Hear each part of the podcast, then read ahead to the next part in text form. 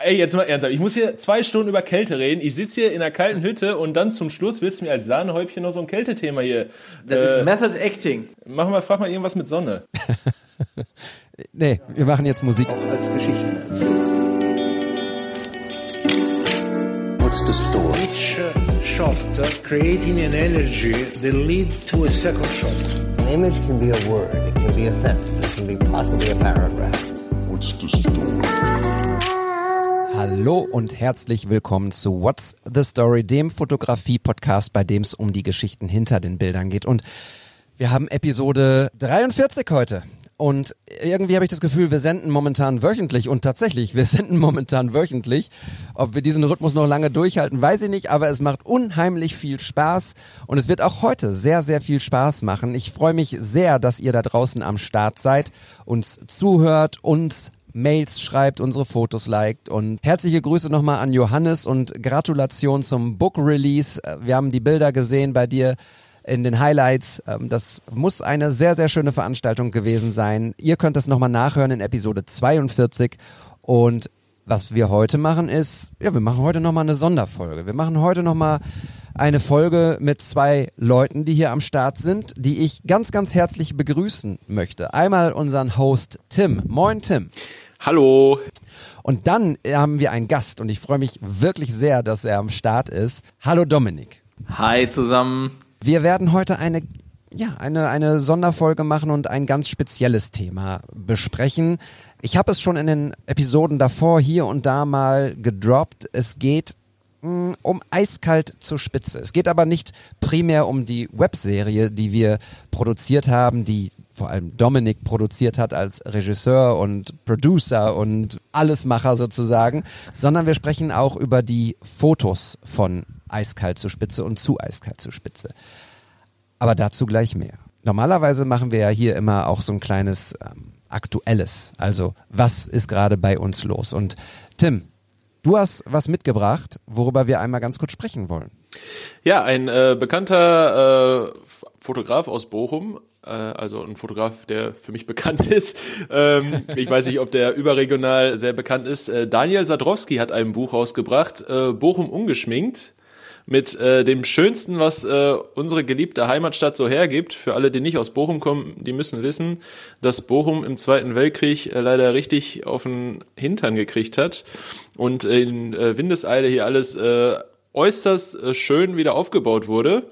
Man muss es einfach lieben und äh, der Daniel hat das alles in einem schönen Buch zusammengefasst. Foto, fotografiert zwischen äh, 2020 und 21 und ähm, da ich mir gedacht habe, wenn hier drei Bochumer sind, gibt's bestimmt eine große Schmidt, äh, Schmidtmenge, Schnittmenge von äh, Bochumern. Schmidtmeier. Äh, Schmidtmeier auch, eine große Schnittmenge, äh, boah, Schnittmenge an Bochumern, die äh, diesen schönen Podcast hören und die, äh, für die ist das wahrscheinlich interessant, Daniel Sadrowski, Bochum ungeschminkt. Das ist meine Buchempfehlung. Äh, schönes Buch. Daniel, hast du einen guten Job gemacht.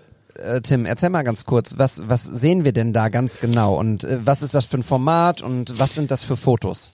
Ja, ich weiß jetzt nicht, wie man den äh, richtigen ähm, äh, das, äh, wie man das Format richtig bezeichnet, muss ich ehrlich sagen. Es ist, äh, glaube ich, DIN A5. Ist das DIN A5? Und es ist ähm, ein schön handliches Buch, ähm, hauptsächlich aus Bildern, ab und zu kurze Textpassagen, äh, das sind Zitate.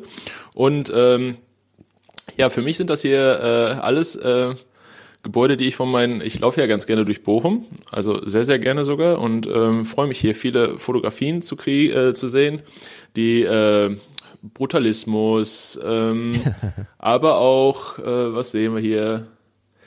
Ja, Perlen, die ähm, in der Innenstadt zu finden sind. Also es sind hauptsächlich Gebäude, ich ab und zu auch ein bisschen Natur. Und äh, es zeigt einfach, wie vielfältig und wunderschön der Bochumer Baustil ist.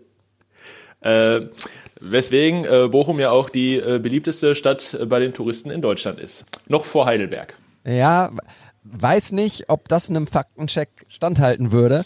Nichtsdestotrotz, äh, uns ist das ja egal, uns Bochumern. Ich find's cool, solche, solche äh, Fotobücher auch mal hier reinzubringen, ähm, auch wenn sie wahrscheinlich über die Stadtgrenzen hinaus nicht ganz so großen Anklang finden. Nichtsdestotrotz ist es ja für uns irgendwie auch, äh, jedes Gebäude erzählt ja auch irgendwie eine Geschichte, oder? Äh, ja, unbedingt. Und äh, da steht auch auf dem, auf dem äh, Rücken steht, äh, wie die Räume ohne den Menschen aussehen, ist unwichtig. Wichtig ist nur, wie die Menschen darin aussehen. Und ähm, wie gesagt, äh, ich glaube, äh, Bochum ungeschminkt ist auch eine Reminiszenz an unsere äh, Stadthymne. Ähm, äh, da wird das ja in, der ersten, in den ersten Zeilen aufgegriffen. Und ähm, deswegen, tolles Buch. An der Stelle könnte Dominik eigentlich singen, hätte er nicht einen dicken Schal um. Und vielleicht für euch da draußen, warum wir hier gerade, warum wir hier gerade so in, in Herzen über Bochum sprechen. Es ist das erste Mal, dass drei Bochumer hier am Start sind. Also es ist der Bochum-Podcast gerade. Dominik, gibt es irgendein Gebäude, bei dem du ganz besonders ganz besondere Erinnerungen hast oder ganz besondere Emotionen? Ich wüsste eins. Ich, äh, das zählt aber jetzt nicht. Ja, nee, nee. Ich, ich wollte gerade sagen, das Offensichtliche nehme ich jetzt nicht. Also äh, selbstverständlich reden wir jetzt hier vom. Gebäude Ruhrstadion. äh, ähm, es gibt, ich glaube, es gibt, ähm, es ist eine schwierige Frage insofern, weil ähm, wie wir alle drei ja, ähm, habe ich ja eben eine sehr spezielle Bindung zur Stadt und äh, jetzt da ein ein Gebäude an sich rauszuheben, fällt einem schwer, weil man dann so viele andere nicht nennt. Aber was ich ähm, äh, wirklich, ähm, also Schauspielhaus, äh, Tim hast du gerade äh, auch genannt, was ich aber zum Beispiel als Gebäude ein extrem cooles Gebäude finde, ähm, ist ähm, die äh, alte Bundesknappschaft an äh, der Pieperstraße, also äh, eigentlich gegenüber vom Schauspielhaus, weil es halt eben ein sehr altes, äh, großes Gebäude ist und ähm, dadurch, dass äh, mein Vater dort auch äh, früher gearbeitet hat, mh, jedenfalls zur Zeit, äh, in, der- in der Zeit, wo ich noch sehr klein war, war es für mich äh, ein ganz besonderes Erlebnis, da reinzugehen und mit dem Paternoster-Aufzug äh, zu fahren.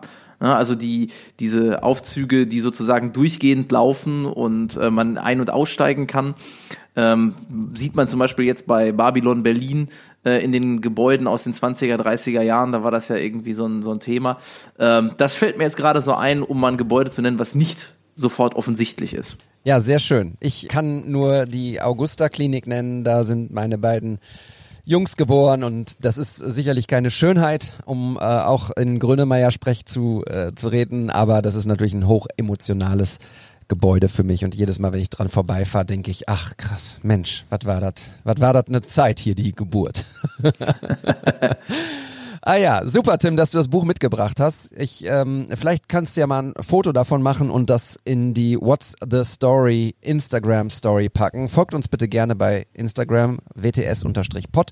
Da findet ihr alle Fotos, die wir grundsätzlich besprechen und sicherlich auch das ein oder andere Foto, was wir heute besprechen. Ich habe ein, ein tolles Erlebnis äh, hinter mir. Davon würde ich gerne einmal berichten, weil das mich wirklich, wirklich ja, total umgehauen hat und total glücklich gemacht hat. Ich war am vergangenen Donnerstag, wir zeichnen heute am Dienstag auf.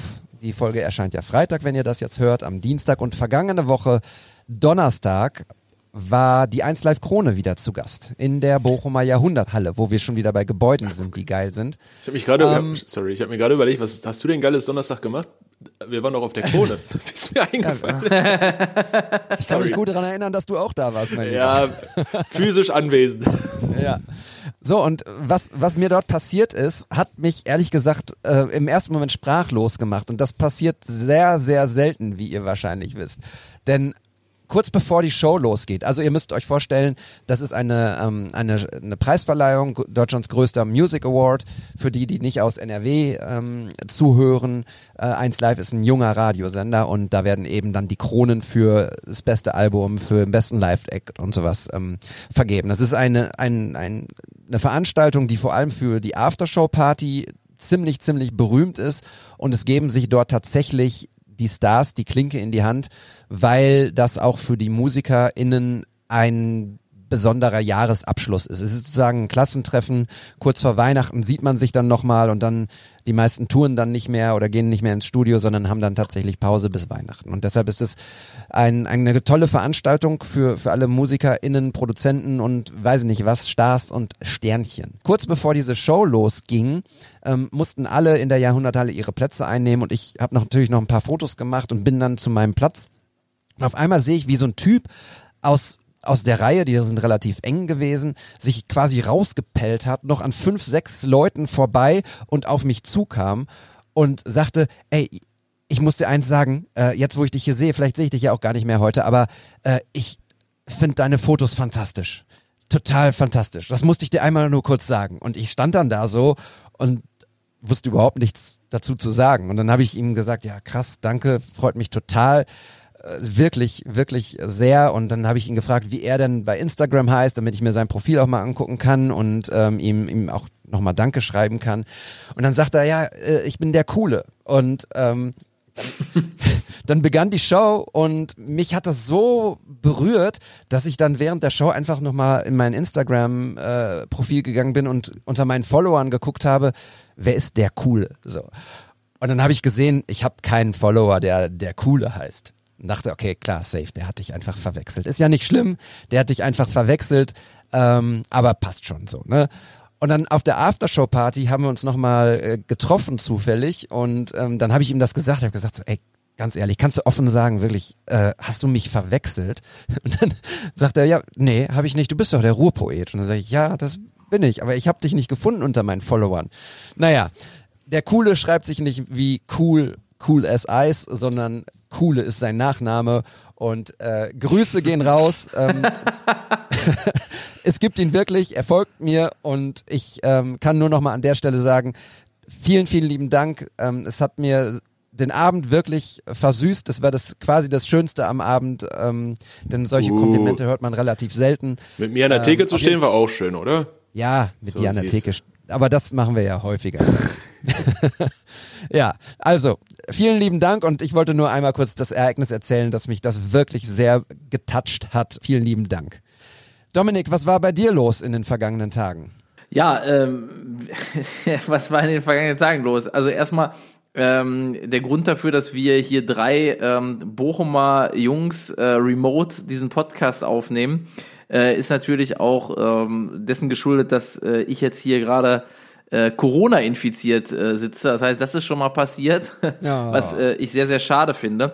Ähm, aber ähm, was natürlich ansonsten passiert ist, hat viel mit dem Thema äh, eiskalt zur Spitze auch zu tun, weil wir eben halt ähm, die Serie, äh, Moment, jetzt muss ich gerade überlegen, jetzt ist Freitag bei Ausstrahlungsbeginn, also heute kommt quasi die zweite Folge äh, raus. Und ähm, ja, in den letzten äh, Wochen, wenn nicht gar Monaten, äh, stand eigentlich äh, eiskalt zur Spitze absolut im Zentrum von allem, weil ähm, so eine Webserie ähm, zu drehen, zu produzieren und auch in der Postproduktion ähm, dann halt als, als Regisseur und Produzent zu begleiten, ist sicherlich eine ganz große Herausforderung, ähm, die unfassbar viel, unfassbar viel Spaß macht, aber halt eigentlich alles einnimmt, was man sich so vorstellen kann. Also viel mehr als das ist eigentlich gar nicht passiert, außer dass unsere Fußballnationalmannschaft irgendwo auch nochmal ähm, in, äh, in, an irgendeinem Turnier teilgenommen hat, aber das habe ich gar nicht mitbekommen. Ja. Ja, wir sind ja hier tatsächlich ähm, kein Fußball-Podcast. Das müssen wir immer wieder erholen. Das ist ein Running Gag mittlerweile. Ähm, insofern äh, gut, dass die Mannschaft raus ist. Die Mannschaft habe ich jetzt gesagt, aber ich Ja. meinte Ui, ui, ui. damit die deutsche Nationalmannschaft. Bevor wir jetzt zu eiskalt zur Spitze kommen, Dominik, wollte ich dich mal fragen, was ich dich noch nie vorher gefragt habe. Um Gottes Willen, jetzt habe ich Angst. Ja, ja. Ist aber, tut aber nicht weh. Was ist eigentlich deine Verbindung zur Fotografie?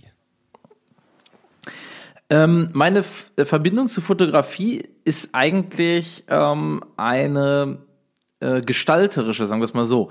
Ich, äh, ich komme ja überhaupt nicht von der Technik. Ne? Also ähm, ich, äh, wenn, wenn ich mit euch beiden oder äh, auch mit anderen Fotografinnen oder Fotografen ähm, über Fotos spreche, dann interessiert mich null, äh, wie der ISO-Wert ist, was für eine Blende und so weiter. Das finde ich immer total, aus meiner Sicht, ne, total störend, weil ich mich dafür einfach nicht interessiere, sondern ich interessiere mich eigentlich mehr für ähm, Komposition. Ne? Also wie, äh, wie ist etwas äh, vor der Kamera entweder aktiv inszeniert, ne, wenn das gestellte Fotos sind, oder wie habe ich den Moment eingefangen? Und ähm, das muss ich sagen, ähm, äh, ich dadurch, dass ich halt ja eher vom filmischen sozusagen auch komme, sowohl vor äh, der Kamera als auch dann hinter der Kamera, ist es natürlich letztendlich so ziemlich das gleiche von der Herangehensweise erstmal. Ne? Also unterscheidet sich natürlich später dann aber von der Herangehensweise.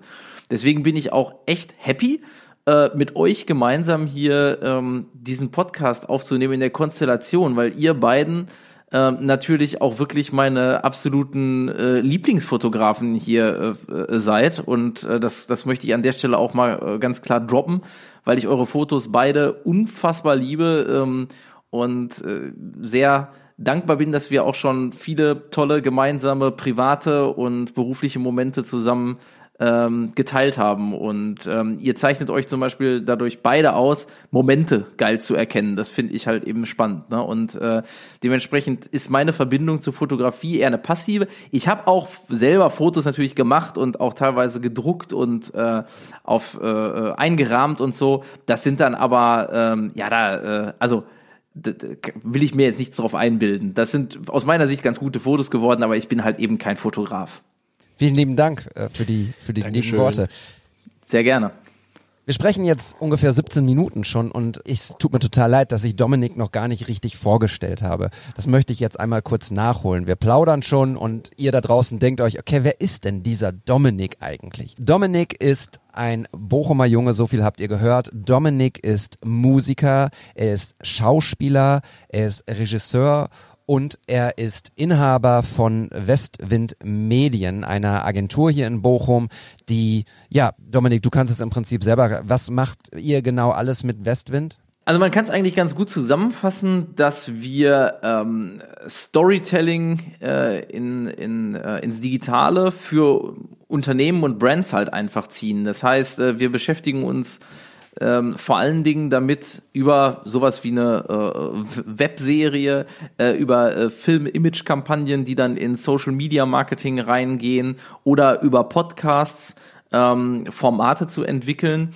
die sowohl einen unterhaltenden Charakter haben, also sprich halt wirklich ob über Infotainment äh, oder Brandertainment oder wie man es auch immer nennen mag, dafür sorgen, dass ich ähm, äh, Content gerne mit Mehrwert halt äh, rezipiere und dann äh, sozusagen auch einen Imagegewinn äh, habe. Was damit aber nicht verwechselt werden darf, wir machen äh, nicht dieses klassische äh, Product Placement oder oder irgendwie so so, dass man so Werbung über Umwege sozusagen macht, sondern uns zeichnet ähm, mit den Produkten oder mit den Sachen, die wir anbieten, schon aus, dass wir uns äh, individuelle kreative Sachen ausdenken, was so ein bisschen auch äh, in der DNA bei uns liegt, weil du hast ja gerade gesagt, ich bin ja kein klassischer Marketing-Fuzzi. Äh, ich komme ja eher eigentlich äh, aus, dem, aus dem künstlerischen Bereich ähm, habe aber eben diese beiden Komponenten dann zusammengeführt, weil ich gesagt habe, ähm, es muss doch auch irgendwie möglich sein, dass man mit äh, guten, fähigen, kreativen Leuten, die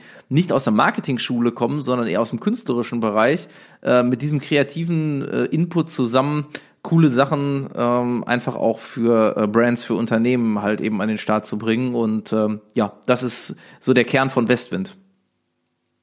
Wir werden euch Westwind und Dominics Account auch hier in die Show Notes packen, so wie ihr es gewohnt seid. Und jetzt würde ich sagen, kommen wir mal, nachdem wir ungefähr wissen, was deine Verbindung zur Fotografie ist und das auch den Grund erklärt, warum ich euch begleiten durfte. Jetzt kommen wir mal auf Eiskalt zur Spitze zu sprechen. Für diejenigen, die es in den vorherigen Episoden nicht gehört haben, es ist eine Webserie. Es ist eine Webserie zum Thema Klima, zum Thema Kältetechnik und Dominik, wie kamt ihr auf diese Idee?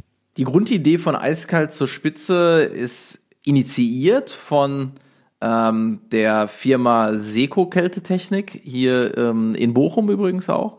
Ähm, die aber nicht nur, die sitzen zwar in Bochum, aber die sind deutschlandweit und äh, österreichweit unterwegs.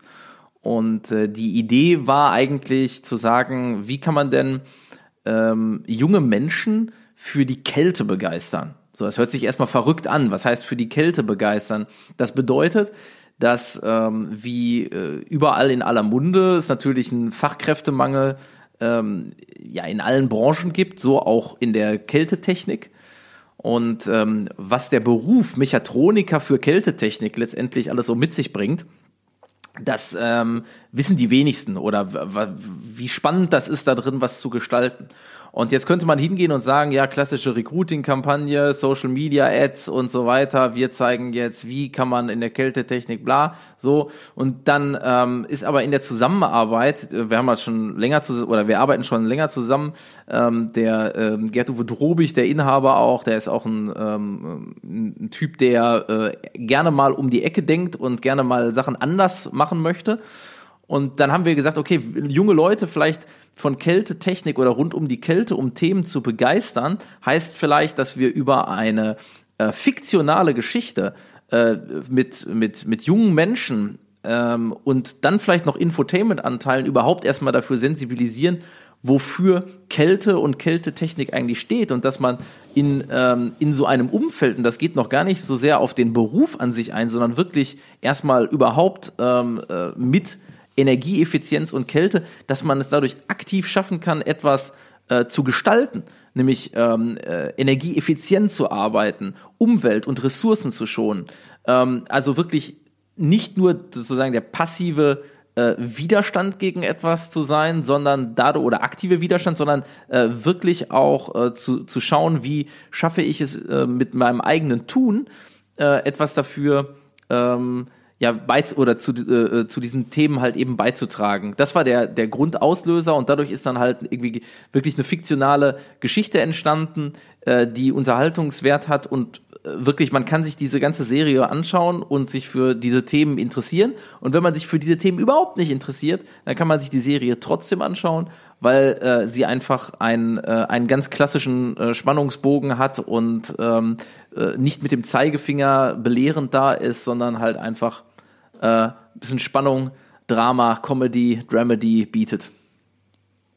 Kannst du uns in, in zwei Sätzen, ohne zu viel zu verraten, mal ganz kurz erzählen, worum es in dieser Serie geht? Wir haben den Protagonisten, das ist der Lukas. Äh, und Lukas äh, hat eigentlich alles, ähm, was man sich so vorstellen kann, vernünftig Geld äh, und äh, äh, eine Perle am Start, äh, also eine Freundin und ihm geht's gut. Das Einzige, was ihm fehlt, ist eigentlich so ein bisschen äh, eine Sinnhaftigkeit in seinem Tun, weil er außer dem Geld eigentlich nicht viel hat. Und er wird herausgefordert, ähm, eine Challenge anzunehmen, nämlich einen überdimensionalen Eisblock ähm, von äh, Bochum aus auf die Zugspitze zu bekommen. Und zwar ohne, dass er schmilzt.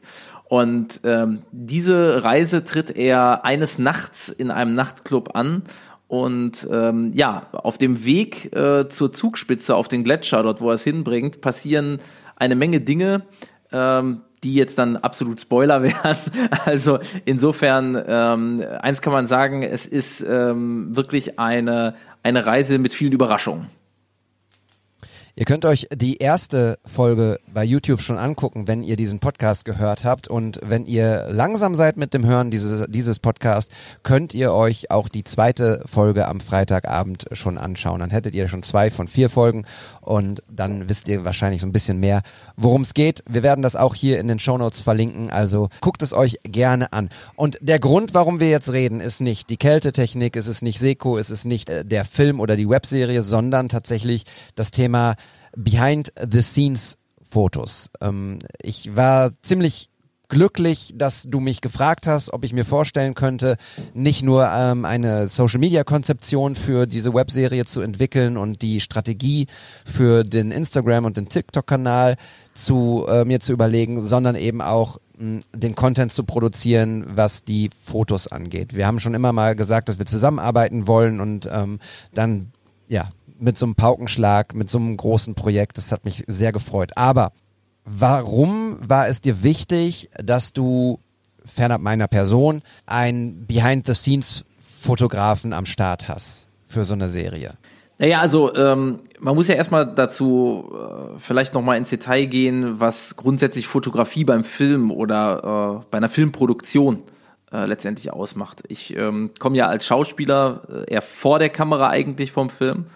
Und ähm, da gibt's ja den klassischen Standfotografen. Ne? Also das heißt, der, äh, nachdem meistens eine Szene im Kasten ist, äh, dann derjenige ist, wo alle genervt sind, muss man ehrlich sozusagen. Äh, ja, pass auf, ihr habt das jetzt alles schon mal gespielt, aber ich brauche jetzt noch mal äh, einmal, bitte stellt euch noch mal so und so. Ich brauche das jetzt nicht mehr von der Einstellung.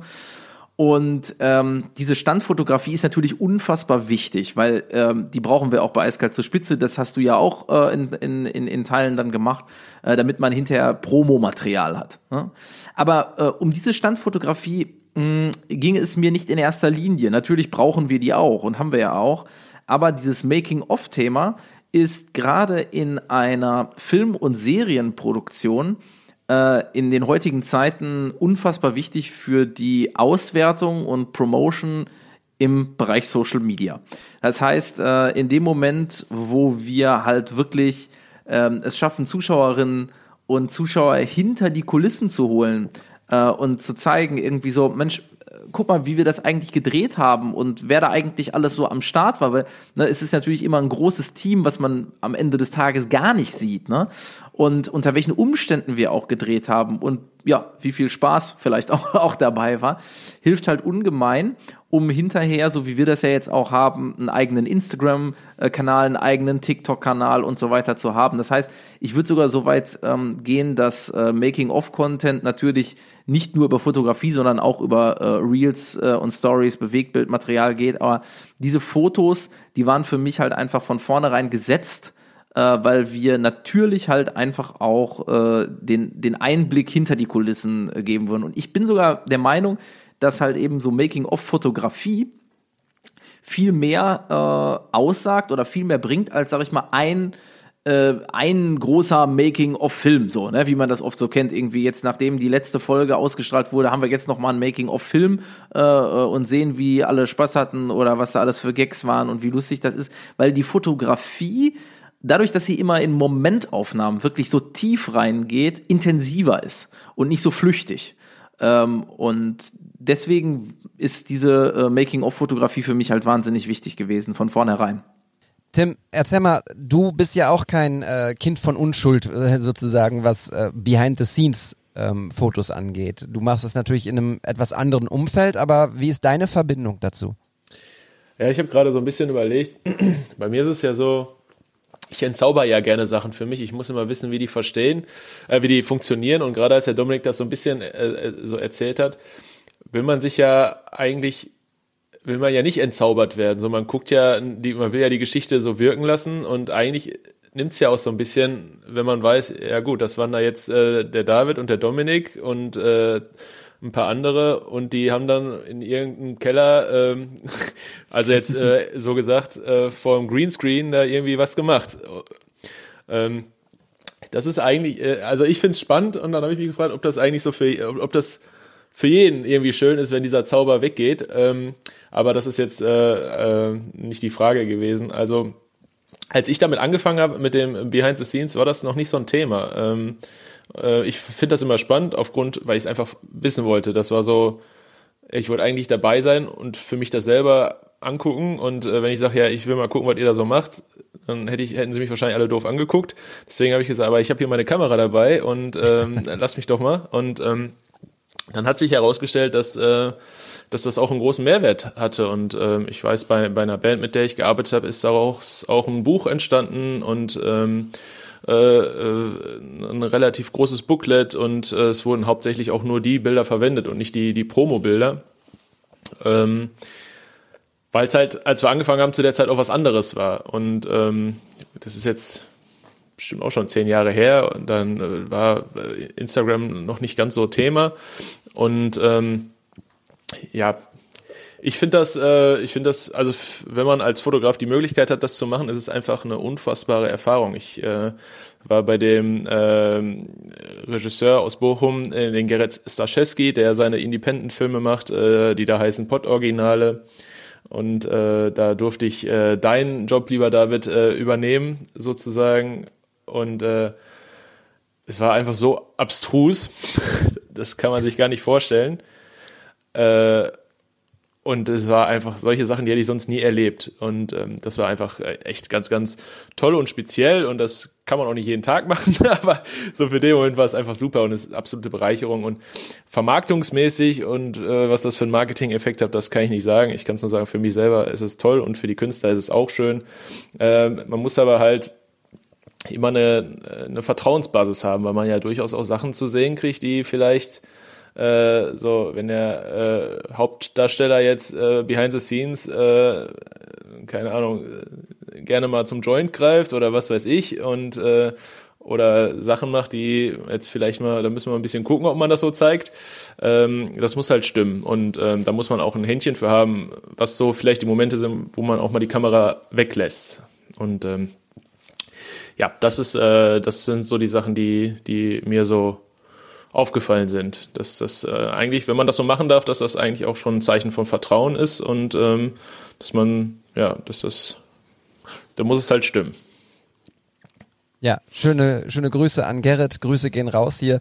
Was hat das denn für dich äh, so besonders gemacht? Ihr, für, ihr da, für euch da draußen, Pod Originale äh, ist halt eine, eine ganz spezielle Art äh, der, der Filmreihe, würde ich mal sagen. Und das ist so ein bisschen, ich glaube, wenn man es nicht künstlerisch bewerten würde, würde man äh, es in die Kategorie Trash einordnen. Independent.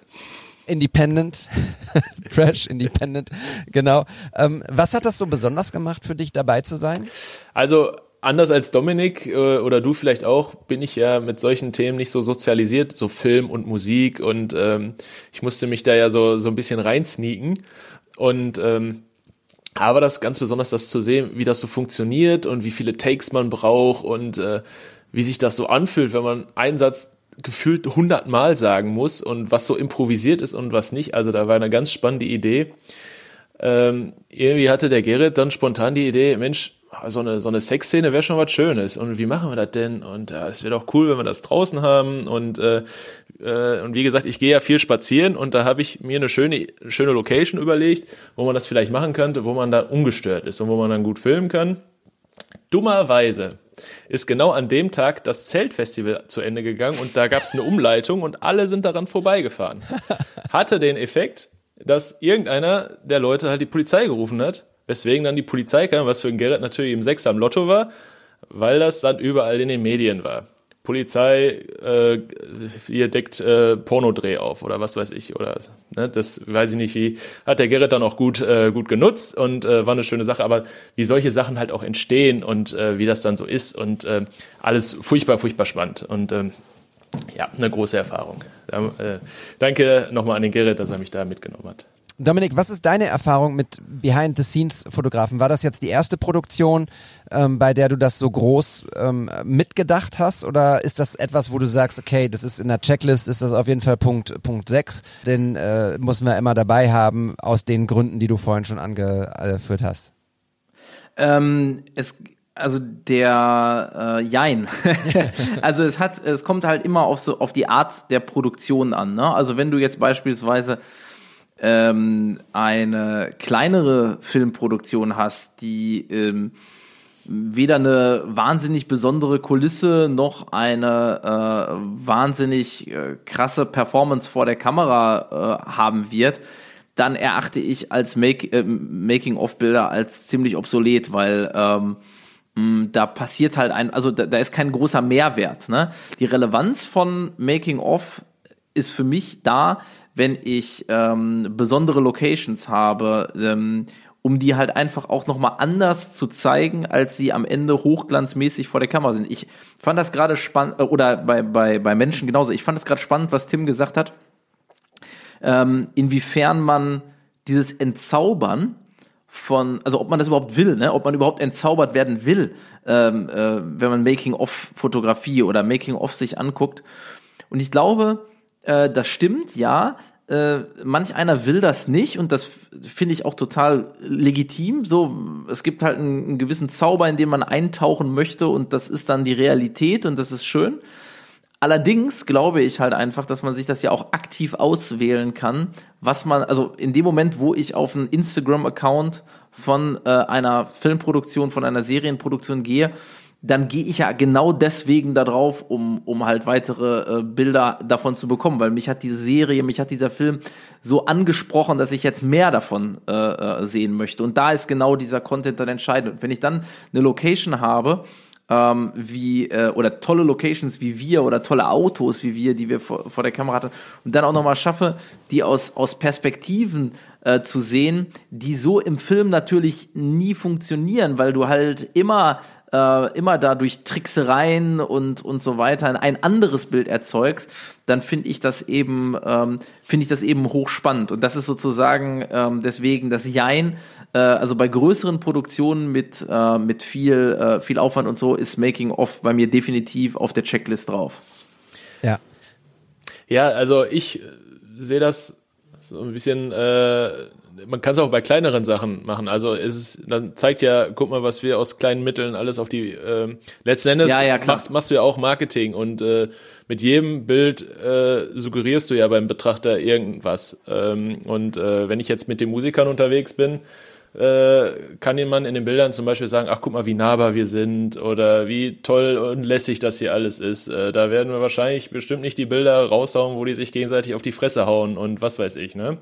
Ähm, also es ist immer eine Frage, was, was möchtest du äh, nach außen hin darstellen? Und wenn du jetzt sagst, äh, guck mal hier, ich bin, äh, Dominik hat alles alleine gemacht in, in seinem Zimmer und ist ein Virtuose und Tausendsasser und macht alles selber und der David hat das so fotografiert, dann hast du ja äh, eine, eine bestimmte Message nach außen geschickt, als wenn du das jetzt hier mit 80 Milliarden Menschen gemacht hast. Ne?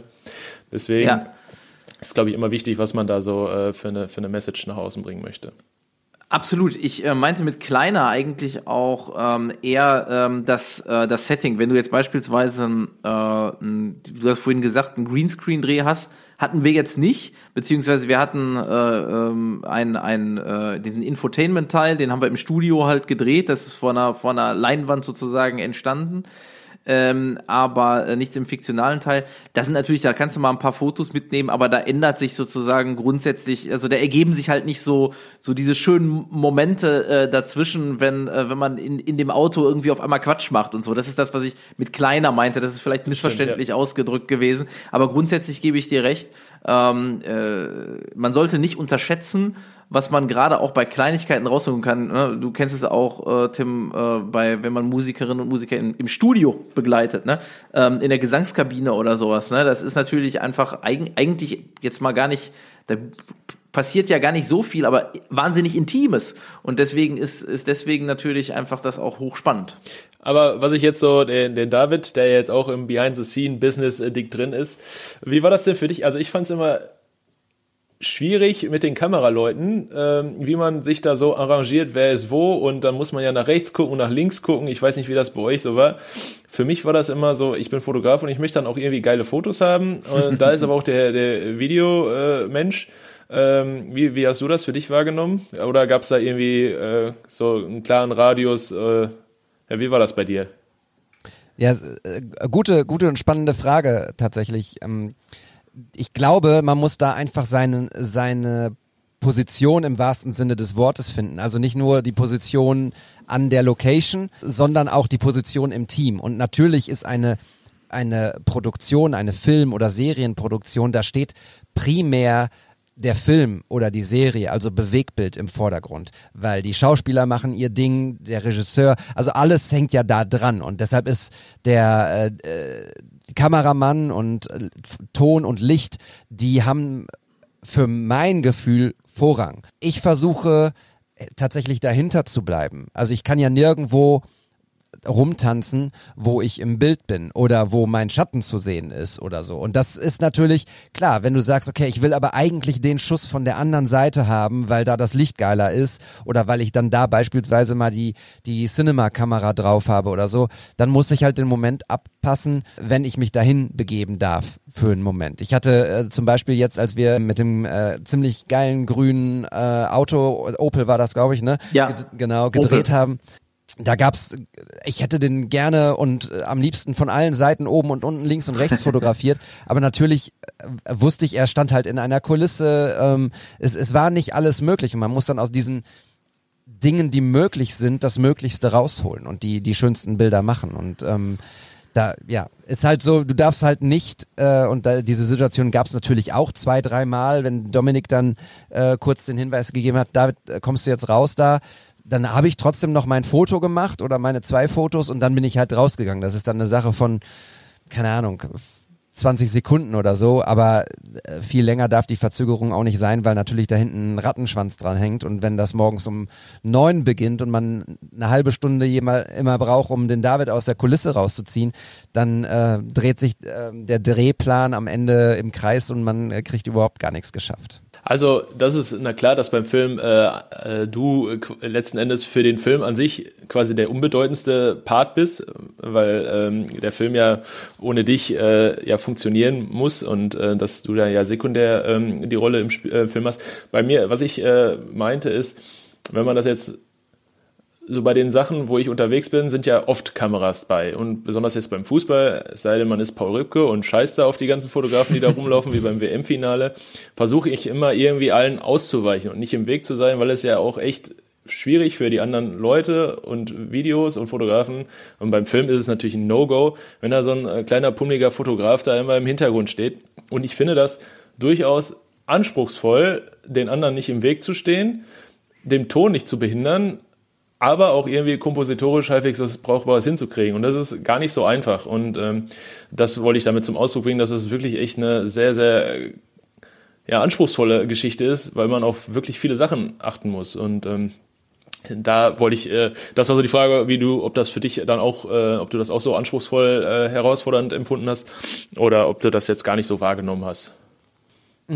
Ich habe für mich vor allem definiert, dass ich die Momente zwischen den Takes sozusagen ähm, ablichten möchte. Ne? Also es ging mir gar nicht darum, unbedingt Szenen, die später dann auch in der Serie zu sehen sind, ähm, im, im Bilde behalte, weil die sind ja im Bewegbild zu sehen am Ende. Für mich waren die Momente wichtiger, wenn Dominik zum Beispiel mit mit äh, Markus Knüffgen äh, gesprochen hat und sie gelacht haben oder wenn wenn die Maske ähm, den Nico äh, abgetupft hat oder wenn Erdi, der Kameramann, irgendwie sein Objektiv gewechselt hat. Also diese Momente, die, diese Zwischenmomente, die man tatsächlich dann einfach im Film auch nicht sieht und die aber auch, und das ist übrigens auch noch ein wichtiger Punkt, den ich äh, noch nicht hier gehört habe, Erinnerungen an, an diese Drehtage ähm, Ja. Festhalten. Denn ich weiß nicht, wie es euch geht, aber das ist jetzt für mich die dritte, vierte Produktion, bei der ich dabei war. Und ich finde die immer ganz besonders, wenn das Team einen bestimmten Vibe hat. Also wenn man irgendwie merkt, so hey, das ist jetzt irgendwie eine Produktion, die ist jetzt nicht irgendwie Abermillionen Euro schwer, sondern da brauchen wir auch irgendwie die Hilfe von allen. Jeder macht alles und überall wird geholfen, links und rechts und ähm, der Ton kriegt noch Hilfe von, von der Maske und äh, die Kamera kriegt noch äh, Hilfe vom Behind-the-Scenes-Fotografen und was weiß ich nicht alles so. Und diese Stimmung, die festzuhalten, dass es dann für alle am Ende auch eine, eine coole Erinnerung ist, sich die Fotos anzugucken, die Fotos bei Instagram zu posten oder einfach äh, vielleicht irgendwann nochmal in so einer kleinen Kladde oder so zu sehen, das finde ich einfach total schön und wichtig, diese Momente festzuhalten. Also da kann ich tatsächlich, jetzt wo du das sagst, fällt mir das ein, das ist der einzige Grund, warum ich Musikfotograf geworden bin. Äh, weil äh, ich bin Musikfotograf damals geworden, das fing ähm, mit Revolvelt an, mit der Band Revolvelt, dass es ein bisschen größer geworden ist bei mir. Ähm, weil die, äh, die hatten ein Konzert in Bochum und das war das letzte Konzert der Tour und ich habe gesagt, hey, ich möchte gerne einen Tag mir das alles angucken und habe das dann in der Mail begründet und warum ich und so weiter, pipapo. Und äh, der Manager, der Sascha, fand das eine schöne Erinnerung an die Crew als Dankeschön. Und ähm, äh, deswegen durfte ich dahin und weil die alle Fußballvolk sind und ich ja der, der Fußballknipser da war ähm, und äh, um diese Erinnerung zu schaffen, das war meine Eintrittskarte in die, äh, in die Musikbranche damals. Ja, das stimmt. Ja. Genau. Ja, das finde ich natürlich auch wirklich einen, einen wichtigen Hinweis. Also äh, das kann ich auch jetzt sozusagen als Produktionsbeteiligter ähm, nur bestätigen.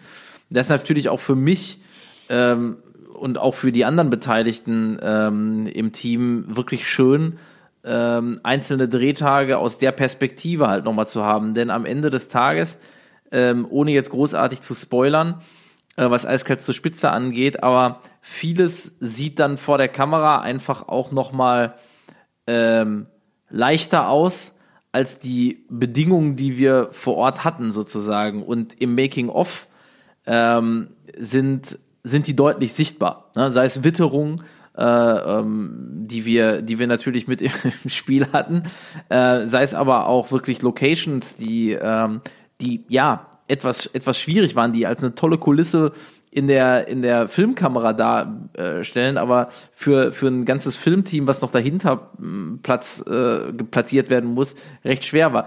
Und äh, dass man daran noch mal erinnert wird, so ach ja, so war das, ne? Das finde ich auch wirklich richtig richtig wichtig. Nichtsdestotrotz ähm, ist es, glaube ich, äh, wenn du jetzt eine große Tour von Revolverheld äh, reinnimmst, ähm, ist so eine Behind-the-Scenes-Fotografie äh, vielleicht auch noch mal eine andere Dimension, als wenn du ähm, wenn du eine, eine Serie oder einen Film produzierst, wo du sozusagen viele Drehtage hast äh, und und und dadurch auch äh, höhere Kosten sozusagen ähm, äh, entstehen. Äh, da kann ich es nicht nur für die Crew einfach äh, äh, dann bezahlen. Das ist klar. Aber de der Aspekt, den finde ich, äh, finde ich richtig toll. Und das ist ein, definitiv ein Erinnerungswert, äh, den man auf eine andere Ebene so nicht hat. Ja. Wir haben übrigens einen Punkt auch noch überhaupt gar nicht angesprochen, der relevant ist ist tatsächlich ähm, mittlerweile auch der, der Live-Content sozusagen. Ne? Das heißt also, vieles findet ja einfach auch in Echtzeit statt. Und wenn wir dann zum Beispiel sagen so, hey, wir produzieren jetzt eiskalt zur Spitze und erster Drehtag, heute sind wir hier an dem und dem Set, ohne dass man jetzt zu viel verrät, ohne dass man zu viel zeigt. Aber trotzdem ist es sowohl für für den Film als auch für die Schauspieler äh, total interessant und wichtig, wenn sie coole Fotos direkt haben, um, um sie, um, um ihr Leben auch darzustellen und zu sagen, hey, geil, wir sind jetzt in Bochum und produzieren hier gerade eine Webserie und so. Das ist natürlich auch nochmal etwas, was on top kommt. Also wir reden ja nicht nur von Behind-the-Scenes-Fotos, die irgendwann danach veröffentlicht werden, sondern äh, wir produzieren ja bei, bei so einer Produktion, die, in wie viele Drehtage hatten wir insgesamt? Neun? Zehn? Äh, naja, also mit, äh, mit dem Pilot, äh, der davor war, äh, hatten wir, glaube ich, insgesamt 13 Drehtage. Ah, ja. Genau. Ja. Ja. Und das sind halt auch 13 Tage, die erzählt werden können, können von den SchauspielerInnen. Und ähm, das ist eben dann auch Content, auch für dich als Regisseur, als äh, Firmeninhaber, habe ich dir zwischendurch immer Fotos geschickt irgendwie, Ja. die du dann gepostet hast. Und das ist ja, gehört ja auch dazu. Ne? Also es ist ja nicht nur der Erinnerungswert, sondern ist ja auch tatsächlich diese Live-Reportage dann sozusagen, ne? Absolut, wobei ich das halt spannend finde, das muss man auch nochmal unterscheiden. Ähm, diese, dieser Live-Content, der ist natürlich jetzt in erster Linie für, ähm, für mich oder andere Leute in Funktionen für Eiskalt zur Spitze äh, interessant gewesen aus einer persönlichen Sicht sozusagen oder auch für Westwind, ne? dass wir als Westwind uns da positionieren können. Der Live-Wert für Eiskalt zur Spitze ist natürlich vergleichsweise gering gewesen, weil es ein neues Format ist. Das heißt, äh, Natürlich haben wir auch schon äh, Follower uns aufgebaut, ähm, die das Ganze irgendwie schon in der in der Produktionszeit sich angeguckt haben und so. Aber das sind ja keine Fans der Serie. Ne? Spannend wird es dann, wenn du in eine zweite oder dritte Staffel gehst oder ne, sozusagen, wenn du, wenn du schon Fan dieser Serie bist und wenn du dann sagst, ach geil, ich sehe jetzt schon äh, äh, halt quasi einen Einblick, die sind schon, die sind schon gerade wieder am Drehen, ne, und äh, was, was wird da wohl gerade, was kann ich da erkennen, was wird da wohl passieren? Ach, der oder die ist auch wieder dabei und cool, ach, ich freue mich schon, die Zeit äh, äh, vergeht. Das ist dann wirklich richtig spannend. Aber dann haben wir eben auch wieder die große Herausforderung, ähm, was dürfen wir da zeigen? ne? Es darf natürlich am, am Ende dann auch wieder nicht zu viel sein. Man darf natürlich nicht zu viel verraten. Ähm, ich äh, habe halt als Schauspieler beispielsweise auch dann immer strikte Fotografieverbote an, an gewissen Sets gehabt, ne? weil wir äh, beispielsweise in der ähm, äh, Serie Club der Roten Bänder, wo ich gespielt habe. Ähm, alles das, was im Krankenhaus gespielt hat, so das war eh, spielte das meist im Krankenhaus, war nie ein Problem an dem Set, ne? Aber wenn wir irgendwo anders waren, ne, äh, beispielsweise dann an einem Friedhof oder so, ne, äh, das hat zu viel verraten, ne? Also wenn das einer von uns gepostet hätte, dann dann hätte es aber richtig, also dann, dann, dann den Ärger hätte ich mich, äh, den hätte ich mir nicht ausmalen können, was dann passiert wäre. Und das ist natürlich halt eben dann auch so ein, so ein, so ein Ding, was was darf man dann überhaupt zeigen im Live-Content-Bereich? Ich habe mir da gerade drüber nachgedacht, weil es ja so oft ist, dass bei Hollywood-Produktionen, die arbeiten ja immer unter einem anderen Arbeitstitel. so, um äh, wahrscheinlich auch zu verhindern, dass die Leute dann da hinkommen und äh, Deswegen, vielleicht ist es auch deswegen ein Grund, warum ihr das nicht durftet, damit dann äh, die Leute nicht sagen, ach guck mal, die sind jetzt da am Friedhof in Castro Brauxel, äh, da lauern wir jetzt mal auf, damit wir den Dominik nach, äh, nach dem Autogramm auf dem, auf dem Po fragen dürfen. Ähm, vielleicht. Ja, ähm, Deine Bilder, Tim. Äh, Ja. nun, meinst du, wo ich mir überall Autogramme hab holen lassen von den Stars und Sternchen früher? ähm, ja. Äh, wobei natürlich so eine Friedhofsszene, da äh, ist natürlich klar, das ist äh, ein, ein Monster-Cliffhanger, ne? Ja, ja, ja, genau. Also, aber du hast recht, das ist natürlich auch, äh, auch das Zweite. Und man glaubt halt gar nicht, ähm, wenn halt eine Serie erfolgreich läuft, und das ist, war, war ja bei Club der Roten Bänder dann eben so ab der zweiten Staffel, ähm, war an jedem Set, an jedem Set waren, äh, waren Leute da. Also die, die haben das irgendwie immer rausgefunden, wo wir dann drehen, im Hauptmotiv oder irgendwo anders, da waren immer welche da.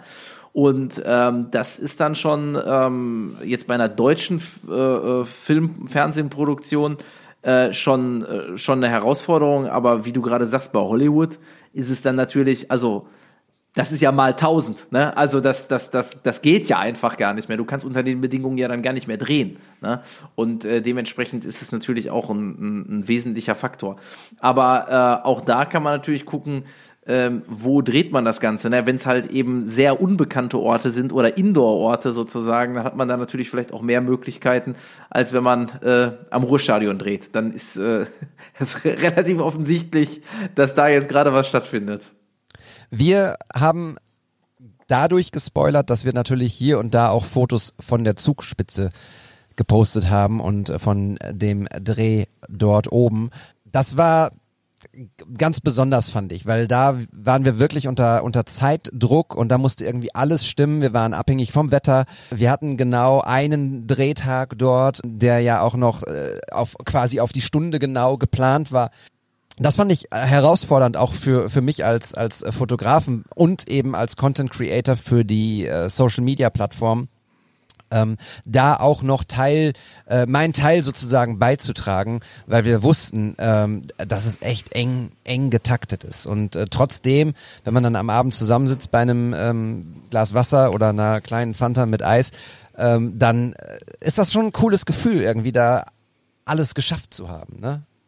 Ja, total. Also das ist, ist natürlich halt ähm, wirklich beim Film und ich glaube, das kann man auf die Fotografie genauso beziehen.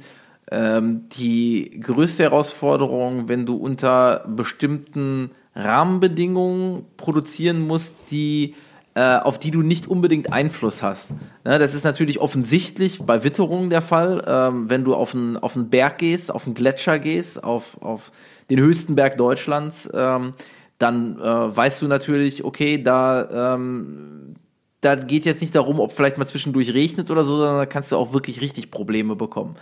Ähm, und du darfst halt eben auch nicht vergessen, was es bedeutet. Ähm, David, du hast es ja am eigenen Leibe auch, auch äh, erfahren, wenn man halt eben ähm, in so einer Kälte äh, äh, produziert, ne? weil äh, warm anziehen, klar, äh, irgendwie ein bisschen was, aber äh, das macht ja auch was mit Technik, ne? Also äh, wir haben es, ich weiß nicht, wie deine Fotokamera, ähm, das, die hat glaube ich nicht gezickt, aber ich kann mich gut dran erinnern, bei der absolut entscheidenden Szene, die, die sozusagen ja der der Schlüsselpunkt der ganzen Serie war, standen wir da und ähm, der Erdi, unser Kameramann, ähm, sagte, die, das, scheiße, die Kamera, das, da, das, da ist das nicht in Ordnung. Ne? Die, die, ich ich, ich, ich komme hier aus diesem Modus nicht raus. Und die Kamera hat natürlich auf die Kälte reagiert. Ne? Also das heißt, es war sozusagen, äh, wir haben schon mehrere Stunden jetzt da äh, produziert und es war wirklich echt richtig heftig. Und das ist, ähm, das ist natürlich auch nochmal so ein Punkt, ähm, was, wo ich gesagt habe, ich bin da kein Experte drin und werde da auch nie Experte drin werden, aber das Equipment unter besonderen Bedingungen ähm, im, im, im Fotografie- und Filmbereich dann auch am Start zu haben, wenn man gleichermaßen auch noch selber unter Stress steht äh, und, und vielleicht auch sogar selber irgendwie äh, die Finger abfrieren oder sonst was, äh, man, man muss dann einfach funktionieren und äh, umso mehr, da gebe ich dir recht, äh, kann dann am Ende des Tages das dann auch natürlich gefeiert werden und genossen werden, wenn alles geklappt hat. In diesem Fall bei uns hat alles äh, funktioniert und da bin ich auch mächtig stolz auf alle die mit dabei waren, weil alle da wirklich outstanding performt haben, äh, damit das da auch unter solchen Bedingungen funktioniert hat. Ja, meine Kamera hat gehalten. Äh, Lob an Fuji an der Stelle, dass, äh, dass es ähm, auch auf Eis funktioniert sozusagen. Ähm, ich kann mich noch Ja, der Fuji ist ja auch ein Berg. Ne? Ja, also so. insofern, ich kann mich noch gut dran erinnern, ich habe mal ein Testspiel von Bochum äh, fotografiert gegen äh, Warastin in Mahl. Das ist äh, gefühlt 122 Jahre her. Das war das Ablösespiel für Samir Toplak. Ähm, und jetzt ist es doch wieder ein Fußball-Podcast. Es tut mir total leid, aber ich muss diese Geschichte erzählen, denn es passt. Ähm, ich habe das Ganze fotografiert mit meiner analogen Kamera damals und tatsächlich ist die mir eingefroren. Die ist mir die, es ging nicht mehr. Die, der Filmtransport funktionierte nicht mehr. Und ähm, ich konnte keine weiteren Fotos machen. Ich glaube, ich hatte einen halben Film äh, geknipst und dann, dann ging es nicht weiter. Und es war wirklich rattenkalt. Ich kann mich nicht mehr erinnern, wie kalt es war. Heute haben wir, heute ist ja Dienstag. Äh, wir hatten es heute Nacht minus 8,4 Grad, glaube ich. Also es ist schon kühl heute so. Aber da muss es noch, noch kälter gewesen sein, weil die Kamera hat einfach nicht mehr funktioniert. Und ähm, ich, als sie dann ein paar Stunden in einem Warm war, funktionierte sie Gott sei Dank wieder und ich hatte den Film nicht geöffnet, also die Klappe. Ähm, so, das die Geschichte dazu noch. Mm, Dominik, diese Frage, ach ganz, ganz wichtig, das möchte ich kurz an dieser Stelle erzählen. Wenn ihr eiskalt zur Spitze bei Instagram folgt, wird genau so geschrieben, wie man es ausspricht, eiskalt zur Spitze, werdet ihr finden. Da seht ihr viele Fotos, äh, auch viele Fotos in den Videos, die wir gemacht haben und so. Und die sind nicht alle von mir. Wir haben äh, noch einen zweiten Set-Fotografen am Start gehabt. Ähm, das ist Mink Joster. Ganz liebe Grüße an dieser Stelle. Auch diesen Account verlinken wir in den Show Notes. Und auch Mink hat natürlich unfassbar tolle Fotos gemacht. Das äh, ist mir wichtig, dass wir das auch noch sagen. Was wollte ich jetzt fragen, Dominik? Ich wollte dich fragen, hast du Lieblingsfotos aus der Serie? Wir haben insgesamt ähm, 2500 Fotos von diesen 13 Drehtagen ähm, bearbeitet und im, im Portfolio sozusagen, die wir theoretisch raushauen können. Hast du aus dieser Masse an Bildern Lieblingsfotos? Ja, also ich habe äh, auf jeden Fall Lieblingsfotos. Ähm, es ist schwer, du hast gerade die, die Anzahl der Fotos ge genannt. Es ist schwer, ähm, da jetzt so irgendwie in Kategorien zu, äh, in, in absoluten Sachen zu denken, sondern ich glaube, es geht in Kategorien eher. Ne? Es gibt so die, das, das Lieblingsfoto oder die Lieblingsfotos, die ich aus der klassischen Standfotografie habe, die Momente aus dem Film letztendlich zeigen. Ich habe äh, Lieblingsfotos aus dem äh, Bereich Making-of im Allgemeinen. Ich habe Lieblingsfotos, äh, wo ich äh, äh, selber drauf zu sehen bin und ähm, auch vielleicht manche Fotos, wo ich sage, ähm, da fühle ich mich nicht so wohl, wie ich da gerade aussehe, äh, weil man natürlich auch in so einer angespannten Situation oft irgendwie ziemlich schräg guckt. Nein, aber ähm, um, um deine Frage etwas einfacher zu beantworten, ich glaube, es gibt so ähm, zwei äh, bis drei äh, besondere Fotos, die, ähm, die in, meinem, in meinem Kopf immer rumschwirren. Das ist einmal ähm, das Foto, was ähm, aus in der ersten Folge sozusagen auch entstanden ist, in dem Moment, wo das Eis äh, enthüllt wird, also der Eisblock enthüllt wird. Und ähm, wirklich, äh, das ist so ein geiles Foto. Es ist auch eine tolle Szene im, im Film. Aber wenn dieser riesengroße Eisblock, ähm, der äh, mit aus, aus dem Nebel sozusagen da rausgehoben wird und mit dem Licht, das aus dem Block rausscheint, der Jürgen Hartmann, der den äh, Eismacher spielt, ins Gesicht, in dieses wahnsinnige Gesicht strahlt. Und dahinter, wenn man genau hinguckt, unser Lukas, gespielt von Nikolas Handwerker, halt eben auch mit staunenden, offenen Augen irgendwie da drauf guckt und so. Das ist ein sehr, sehr äh, krasses, intensives Bild, was ich sehr mag. Und ähm, äh, auch aus, das war eines meiner absoluten Lieblingsmotive da in Wattenscheid, wo wir gedreht haben, äh, weil es halt einfach äh, super abgefuckt äh, war und dadurch halt so diese Patina hatte, die die es äh, die es braucht auch für solche Bilder. Und da waren eben auch äh, ähm, zwei, drei Making-of-Fotos entstanden, so eben ähm, hinter hinter mir und, und Christoph, der in der ersten ähm, Folge die Kamera ähm, gemacht hatte, äh, wo, wo, wir, wo wir zusammen auf diese Szenerie äh, schauen. Ne? Und äh, dann gibt's halt eben so das, das, dritte, das dritte Bild, oder wie gesagt, um jetzt einfach irgendwas mal äh, rauszunehmen, ist natürlich am Ende äh, der, ähm, der Schlüsselmoment, auch dann äh, äh, auf der Zugspitze gewesen, äh, weil äh, ähm, dieser dieser Moment irgendwie alles äh, in sich in sich drin hatte mit dem mit dem Eisblock, weil du äh, wusstest, okay, das ist jetzt da haben wir drauf hingearbeitet. Das, ist im Prinzip dieses eine Bild, dieses eine Bild, was wir zeigen wollten. Und das, das ist es dann geworden. Und das, äh, das finde ich, finde ich sehr schön. Aber wie gesagt, das sind, das ist, das sind jetzt nur Momentaufnahmen. Eigentlich, äh, also äh, du hast einen tollen Job gemacht und äh, wie du gerade gesagt hast, der Mink ebenso einen tollen Job gemacht und es lohnt sich definitiv nicht nur die Serie zu schauen, sondern auch äh, auf dem Kanal äh, hier und da äh, die, die, die Fotos äh, sich anzugucken oder auch auf der Website oder so. Da sind ja auch viele Fotos äh, von, von dir drauf, eiskaltzuspitze.de. Ähm, guckt euch die an, Shoutout äh, hier definitiv an, an, an dich und Mink. Ähm, äh, sehr, sehr schöne Fotos geworden. Ja, ich kann auch dazu nochmal äh, vielleicht einen ähm, Aspekt reinbringen, den ich total wichtig finde. Ähm, denn häufig ist es tatsächlich auch so, dass wir Fotografen bei solchen Drehs eigentlich einen ziemlich geilen und einfachen Job haben, denn die Locations werden ja im Vorfeld gescoutet nach Kino-Look sozusagen. Also die sind halt per se einfach geil. Man hat ein geiles Auto dabei, man hat eine geile Szene, man hat einen, einen coolen Bildausschnitt. So und wir Fotografen müssen das im Prinzip nur noch auch einfach mal abbilden. Wir haben zum Beispiel bei Mink ein Foto, da an dem Tag war ich leider nicht vor Ort. Da haben wir in Dülmen gedreht und da gibt es diese eine Szene unter so einem Du weißt es besser, Dominik, äh, es ist kein Apfelbaum, aber es ist irgendwie ein alter, Ahorn. Ein Ahorn. Ja, alter, ja, ja, ja. Genau, ein alter, schöner, dicker Ja, ja, Ahorn bauen. Und äh, wir haben am Tag vorher noch gesagt, so, da machen wir auf jeden Fall eine wichtige Szene des Films. Und als ich die Fotos dann gesehen habe, die Mink gemacht hat an, an einem Folgetag davon, habe ich nur gedacht, wie unverschämt perfekt ist nicht nur die Location, sondern zu dem Zeitpunkt stimmte halt einfach auch das Licht, also das Ja. na natürliche Sonnenlicht. Wir, Im Film kannst du natürlich auch viel faken, du kannst Sonnenlicht faken, aber es war richtiges, echtes Sonnenlicht und es passte so gut zu dieser Stimmung an diesem Die Baum, zu dieser Jahreszeit auch, ne? die Blätter, die, die Ja. sich verfärbt haben und runterfielen, ne? Ja, ja. Genau, also deshalb, also das, es ist schon auch häufiger mal ein leichter Job, weil natürlich ist alles eingerichtet ist. Die Schauspieler sehen geil aus, die wissen auch, was sie machen und die Schauspielerinnen und und die Szenen, äh, die die Settings sind cool und so. Nichtsdestotrotz muss man es irgendwie dann doch auch aus aus äh, schönen und unverwechselbaren Perspektiven einfangen.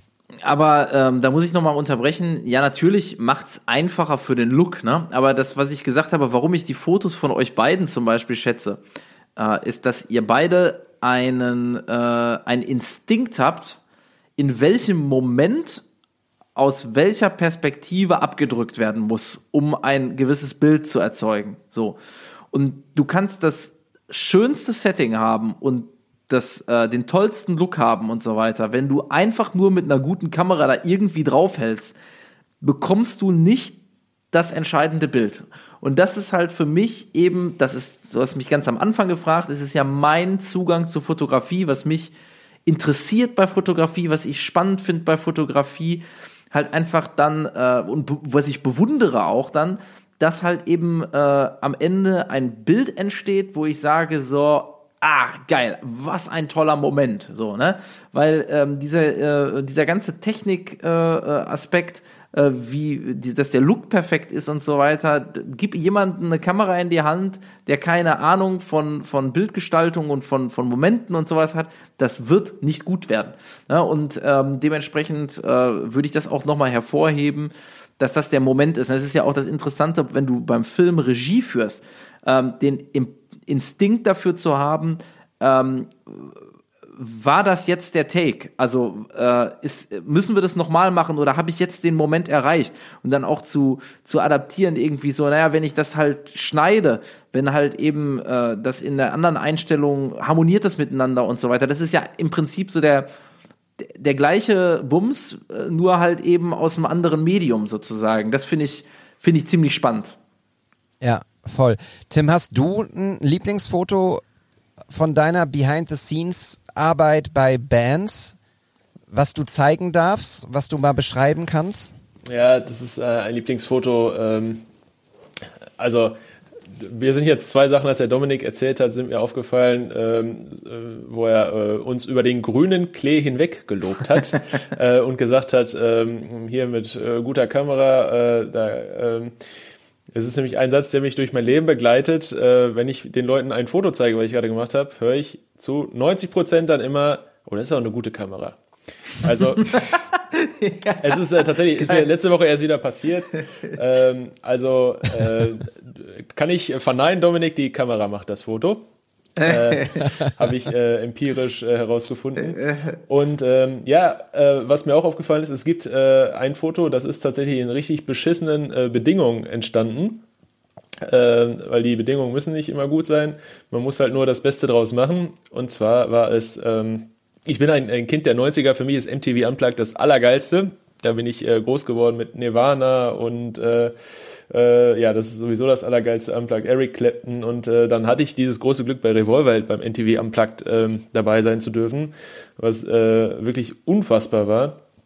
Und äh, für die Jungs auch, und die waren alle todesnervös. Und ich wusste, es gibt halt in diesem dunklen Kämmerchen ein Lichtspot und äh, dann äh, habe ich halt gewartet und gewartet und irgendwann hatte ich das große Glück, dass äh, Johannes Strate, der ist dann rumgetigert, der war richtig nervös und dann habe ich so lange gewartet, bis er in diesem Lichtspot war. Und dann auch äh, hatte ich das Glück, dass er genau in dem Moment, dass man da richtig, also so habe ich es wahrgenommen, richtig gesehen hat, wie angespannt der ist. Und das ist bei allen Behind-the-Scenes-Sachen, ähm, so ist das mein, mein Lieblingsfoto, weil es wirklich hat alles gepasst und da habe ich auch lange investiert in dieses Foto und es wird keiner sehen, wie viel Zeit und äh, Geduld und alles Mögliche ich in dieses Foto investiert habe, aber es passt alles für mich und das ist mein Lieblings-Behind-the-Scenes-Foto.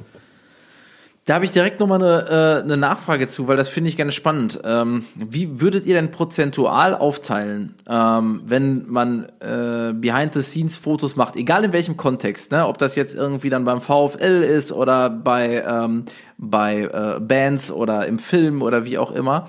Äh, wie viel Spots, die du gerade beschrieben hast, Tim, die du im Vorfeld sozusagen äh, im Kopf hast oder wo du, wo du siehst, da ähm, da könnte das Bild entstehen und du wartest da drauf. Wie, wie viel Prozent ist das?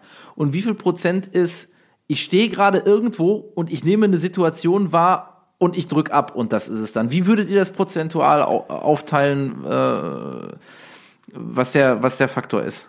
Bei mir ist es so, bei den Auftraggebern, für die ich arbeite, es gibt einen Job, der ist zu erledigen und wenn du den erledigt hast, kannst du Kunst machen. Mhm. Und äh, so ist es bei mir leider mache ich viel lieber Kunst und äh, es kann auch schon mal sein, dass ich den einen oder anderen äh, Part, dass man da nochmal einmal sagt, hier, Herr Kramer, da ist doch noch was. so war es am Anfang, mittlerweile ist es hoffentlich nicht mehr so schlimm. Ich hoffe, der Hansi vom VfL hört das hier gerade nicht. Der wird gerade, ähm, ich äh, möchte nicht, ich drücke mich beim VfL immer vor den äh, Warmmachfotos.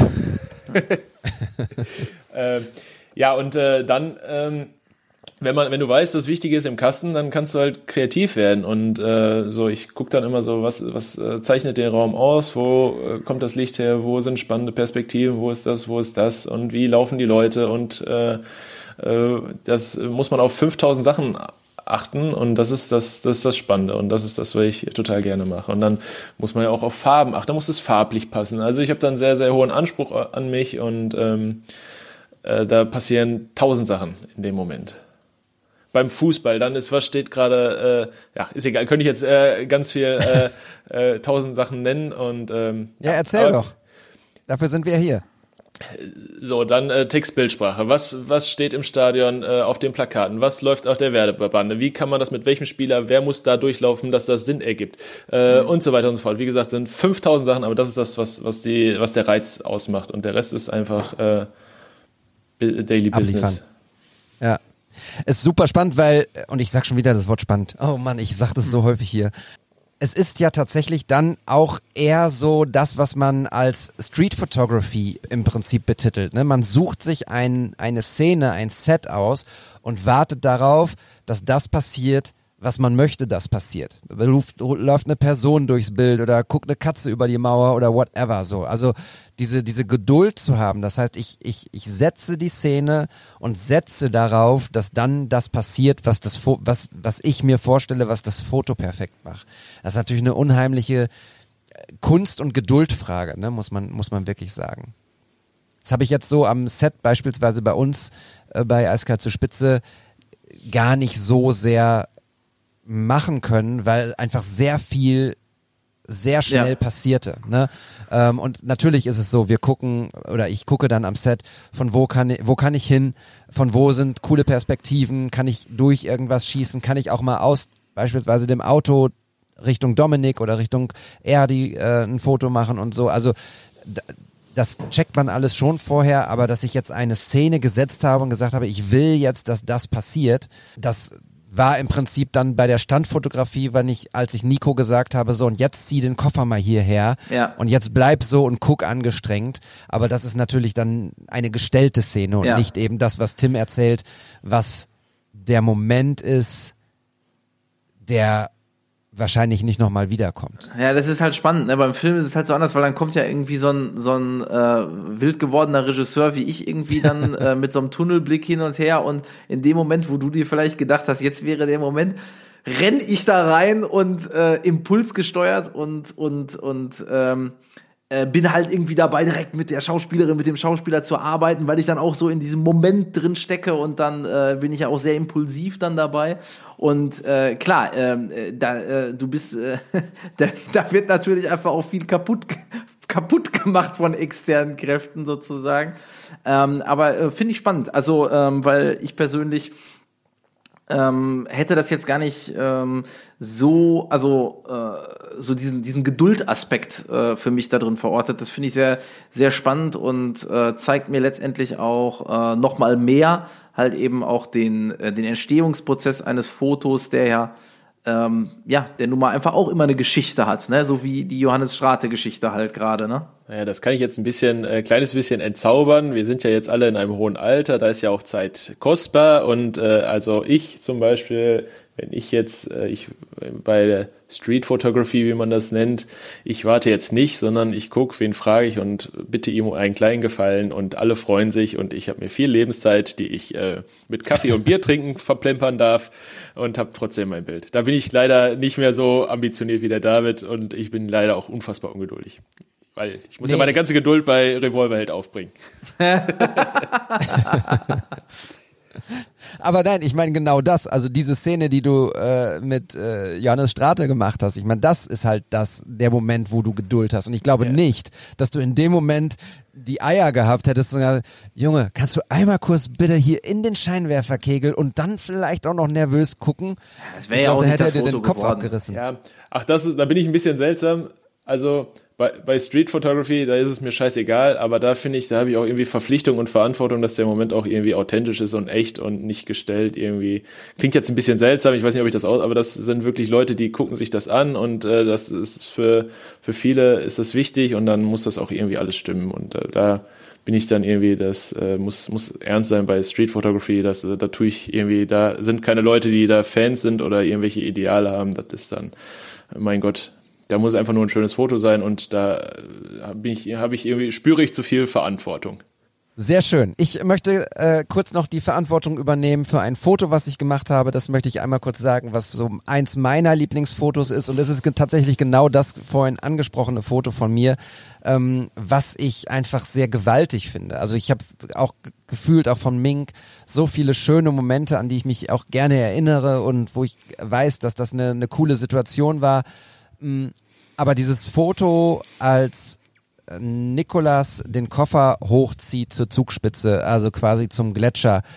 Das fand ich einfach episch. Also das, das war ein, ein geiler Moment. Ja. Das war auch ein geiler Moment am Set jetzt so, weil, weil wir ähm, noch wussten, was, was zu abzudrehen ist und trotzdem gab es diese Sekunde oder diese, diese halbe Minute, in der er wirklich in, in auch in höchster Anstrengung, das kann man auch schon nochmal sagen, ich glaube, das hatte ich auch einmal kurz äh, erwähnt, äh, vergangene Woche bei Episode 42, als wir über die, das, den Basecamp ähm, vom Mount Everest gesprochen haben, ich bin dort dann auch äh, an der Zugspitze äh, hier und da gesprintet, also was man Sprint in meinem Alter nennen kann. Und ich war völlig außer Atem. Ja. Und der Nikolas musste, musste diesen schweren Koffer ziehen durch den tiefen Schnee, äh, eine, eine Steigung von ich weiß nicht wie viel Prozent hoch. Und dann kommt da dieser Typ mit der großen Nase und der Kamera und sagt, so, jetzt bleib mal bitte stehen und wir müssen ein paar Fotos machen. Ähm, das war auf der Höhe und in der Situation und so auch keine Selbstverständlichkeit. Aber ich ähm, liebe dieses Foto sehr, muss ich sagen. Ja, gut, dass du dieses Foto nochmal ansprichst. Das habe ich in der Tat gerade gar nicht auf dem Schirm gehabt und äh, es ist äh, sicherlich auch, äh, ich kann mich genau an den Moment erinnern, als wir ähm, nach dem Dreh äh, zu uns äh, in, äh, äh, in, in, die, in die Wohnung gegangen sind, die wir gemietet hatten, äh, wo wir halt sozusagen mit dem, mit dem Team äh, untergebracht waren und du angefangen hast, auf dem iPad dieses Bild zu bearbeiten. Und ich habe gedacht, ey, Alter, das kann doch nicht wahr sein. ne? Das ist halt geil. In dem Moment, die Fotografie ist ja auch ein bisschen unmittelbar.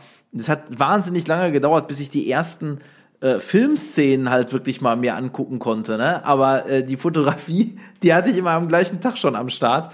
Und dann hat man so auch schon einen Eindruck gekriegt, boah, geil, das, wie wird das wohl im Film dann aussehen? Und äh, jetzt, wo das einfach auch gerade äh, äh, das, was auf der Zugspitze gedreht wurde, wo ich das halt eben jetzt ähm, im Film äh, fertig habe mit Musik, äh, mit Grading und allem drum und dran. Ah, es ist schon, ist natürlich auch sehr, sehr dankbar, mu- muss man sagen, in, in so einem äh, äh, Umfeld wie äh, auf dem Gletscher in den Alpen äh, halt irgendwo zu drehen. Das ist schon, ähm, ja, ist schon was Besonderes. Total.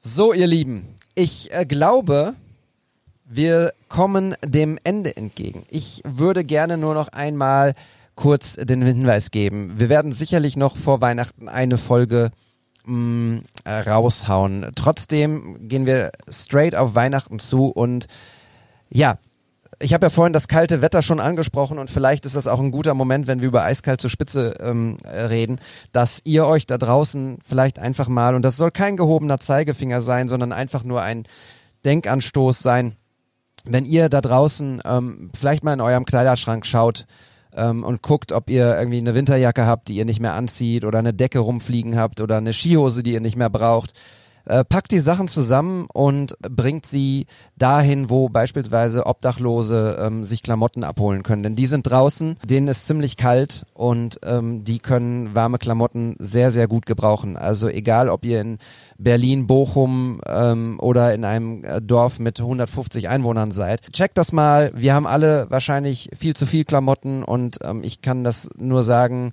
ähm, die Menschen sind, sind sehr dankbar und es geht hier gar nicht darum, irgendwie äh, sein Karma aufzufüllen, sondern es geht um überlebenswichtige Dinge. Und das ist mir ähm, wichtig, dass wir das bei dem Thema Kälte nochmal einmal kurz äh, hier reinhauen. Das ist ein ganz Genau. toller Hinweis und äh, wo wir jetzt gerade schon viel über Bochum gesprochen haben und so, ähm, ich ähm, meine mich daran zu entsinnen, dass auch wieder, äh, ich glaube, das war die Faninitiative in Bochum ähm, oder die Ultras, da bin ich mir jetzt nicht ganz sicher, in Bochum äh, da wieder auch dieses Jahr ähm, äh, eine Aktion in der Richtung geschaltet haben. Also irgendwie, äh, in, wenn man in Bochum danach sucht, da wird man da auf jeden Fall auch fündig werden. Genau, es gibt die Kältebusse in Berlin und in Hamburg und in jeder größeren Stadt. Also macht euch da mal ein Bild und wie gesagt, checkt einfach euren Kleiderschrank. Vielleicht habt ihr ein paar Sachen, äh, die ihr nicht mehr braucht, wo ihr denkt, okay, da bin ich jetzt rausgewachsen oder das ist nicht mehr on Vogue oder was auch immer. Nehmt die Sachen, packt sie zusammen und bringt sie zu so einem, äh, zu so einem Spendenbereich, ähm, wo sie direkt ankommen. Das hilft tatsächlich und das ähm, ist wichtig jetzt, wo es richtig kalt wird. So, ja, das war eine schöne Folge. Hat mir sehr viel Spaß gemacht, auch äh, Dominik, deine Einblicke nochmal zur Fotografie jetzt on air zu hören. Ich habe auch ein paar Sachen gelernt und freue mich sehr, heute Abend Episode 2 zu sehen.